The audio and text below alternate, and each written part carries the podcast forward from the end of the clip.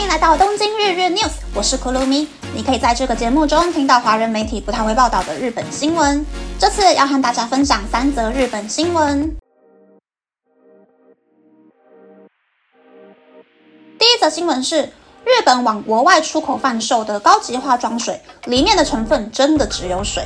新宿区高田马场住宅区内的化妆品批发公司雨辰，在二零二一年十一月为止的两年之内，用大约日币三百七十亿元的价格，从东京都内的其他公司批入 PNG 和资生堂等高级化妆品，再用同样的价格将商品转售到下游的时间出口公司，并将商品外销到香港。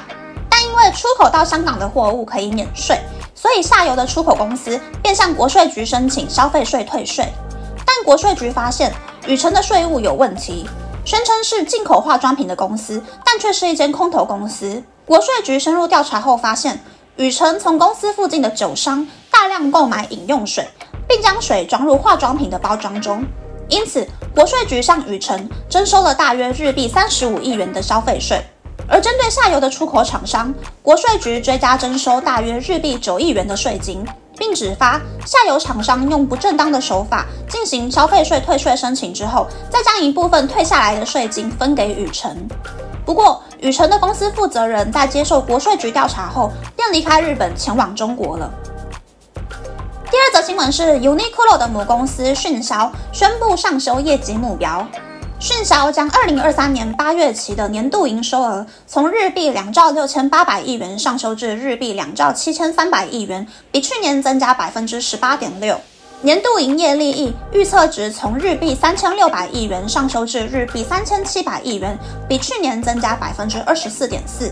上修的原因是因为中国市场复苏，大中华区下半年的营收预计将大幅上升，以及东南亚、北美、欧洲等国家的业绩表现良好。迅销的财务长表示，中国的消费回温状况比预期好，对于低价位的服饰需求也非常高。第三则新闻是，欧盟宣布八月上旬开始开放日本十个县的食品可以出口到欧盟贩售。欧盟在十三日与比利时举行的首脑会议联合声明中宣布，要撤销对福岛第一核电厂事故后的日本食品进口限制。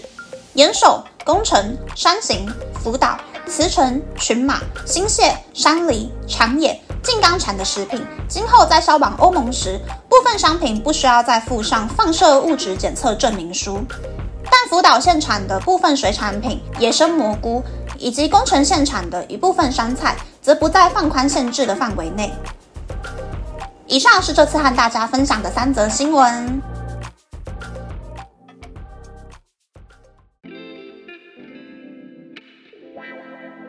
第一则新闻是化妆水里面真的只有水的新闻。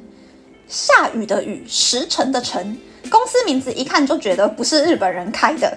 两年之内就卖白开水，营收就有日币三百七十亿元耶，可以说是暴利了吧。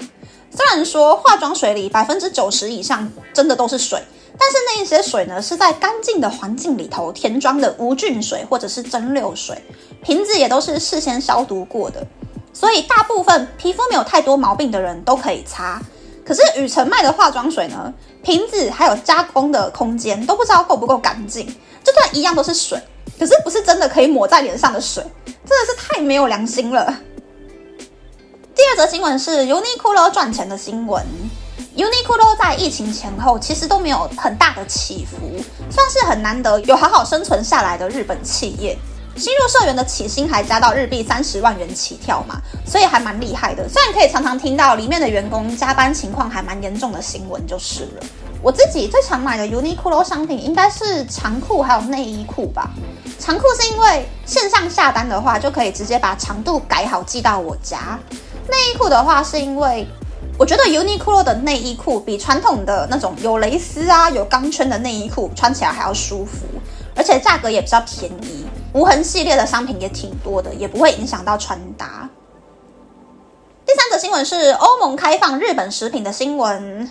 日本食品最常外销的应该就是米、牛肉、海鲜了吧？偷偷说呢，其实我自己在买生鲜的时候，也是会跳过离福岛核电厂很近的地方的产品。我是觉得在日本的话，难免都会吃到有一点点辐射的东西啦。含量如果不高的话，那就算了。可是如果离核电厂太近的话，我还是会真的有点怕怕的。所以欧盟这一次开放日本食品的举动呢，我是真的打从心里觉得还蛮佩服的。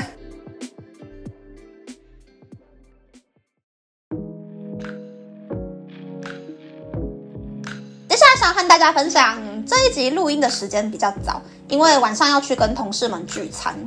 其实呢，我是一个不太喜欢晚上出门的人。只要太阳下山，我就想要回家了。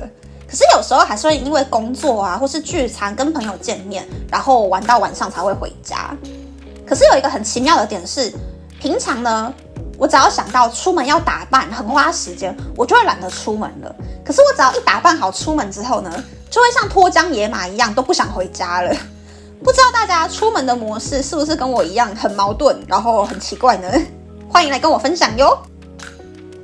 那么，那么这次的分享就到这边，不知道大家喜不喜欢这样的节目呢？欢迎大家留言和我分享你的想法。喜欢这个节目的朋友，可以在 Apple、Spotify、Google、s o u n KKBox、My Music、First Story、Mixer Box 等 Podcast 平台和 YouTube 订阅《东京日日 News》，多多按赞、评分，或是在 s o n 小额赞助这个节目。还可以在 Instagram 或 Threads 追踪《东京日日 News》JJ Tokyo 的账号哦。